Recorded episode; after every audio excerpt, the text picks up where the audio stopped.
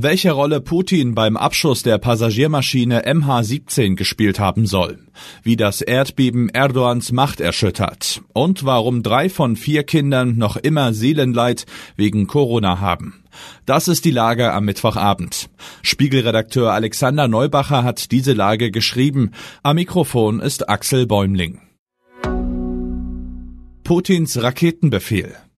Russlands Präsident Wladimir Putin spielte offenbar eine wichtige Rolle beim Abschuss der Passagiermaschine MH17 im Jahr 2014. Zu dieser Erkenntnis kommen niederländische Ermittler anhand abgehörter Telefonate. Beim Abschuss des Malaysia Airlines Flugzeugs über der Ostukraine waren 298 Menschen gestorben. Ein niederländisches Gericht hat bereits drei prorussische Separatisten in Abwesenheit zu lebenslanger Haft verurteilt. In einem heute in Den Haag vorgestellten vorgestellten Bericht zu den weiteren Hintergründen heißt es, dass es starke Indizien dafür gebe, dass Putin aktiv an der Sache beteiligt war. Er persönlich habe die Lieferung des Raketensystems angeordnet, mit dem später der Abschuss erfolgte. Die Ermittler schränkten allerdings ein, dass die Beweise noch nicht ausreichten, um eine neue Anklage zu erheben. Außerdem könne Putin strafrechtlich nicht verfolgt werden.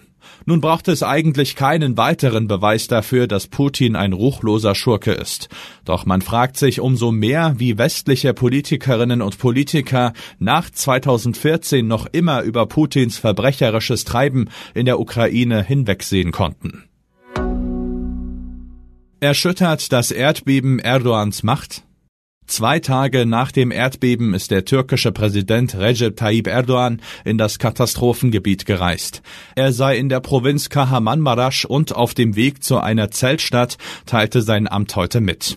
Er wolle auch die Provinz Hatay besuchen. Beide Gebiete haben tausende Tote zu verzeichnen. Laut der Nachrichtenagentur Reuters soll Erdogan zugegeben haben, dass es am ersten Tag Probleme bei der Reaktion auf das Erdbeben gegeben habe. Nun liefen die Bergungsoperationen Situationen aber normal. Wirklich? Betroffene in einigen Regionen klagen, es komme kaum Hilfe.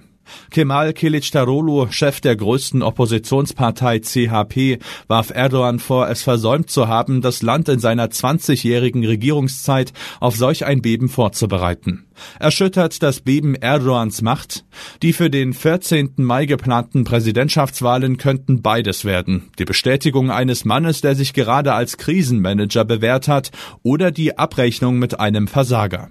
Für Erdogans Vorgänger Süleyman Demirel trat nach dem Erdbeben 1999 der zweite Fall ein. Viele Türken machten Demirel für die vielen Todesopfer mitverantwortlich. Der Präsident verlor politischen Rückhalt und wurde drei Jahre später aus dem Amt gewählt.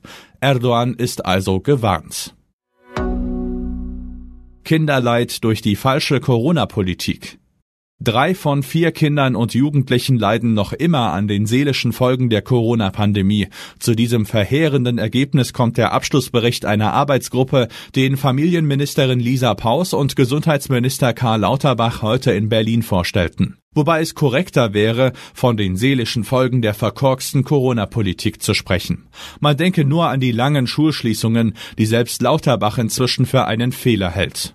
Was kann getan werden, um den Betroffenen zu helfen? Die Arbeitsgruppe im Auftrag der Bundesregierung hat fünf Handlungsfelder ausgemacht. Mehr Familienhilfe nach der Geburt eines Kindes, mehr Kita-Betreuung, Gesundheitscoaching an den Schulen, bessere Kindermedizin im Krankenhaus sowie neue Ansprüche auf psychosoziale Hilfe. Soweit die frommen Wünsche. Wie die Realität aussieht, könnten die Expertinnen und Experten diese Woche zum Beispiel in Tübingen besichtigen. Weil in den städtischen Kitas Personal fehlt, sollen bei vielen jetzt die Öffnungszeiten gekürzt werden. Um 13.15 Uhr ist Schluss. Danach müssen die Kinder selbst gucken, wo sie bleiben. Was sonst noch wichtig ist. Zelensky trifft Scholz und Macron. Strammes Programm für den ukrainischen Präsidenten. Nach seinem Besuch in London reist Volodymyr Zelensky weiter nach Paris. Dort soll er neben dem französischen Präsidenten Macron auch Kanzler Scholz treffen.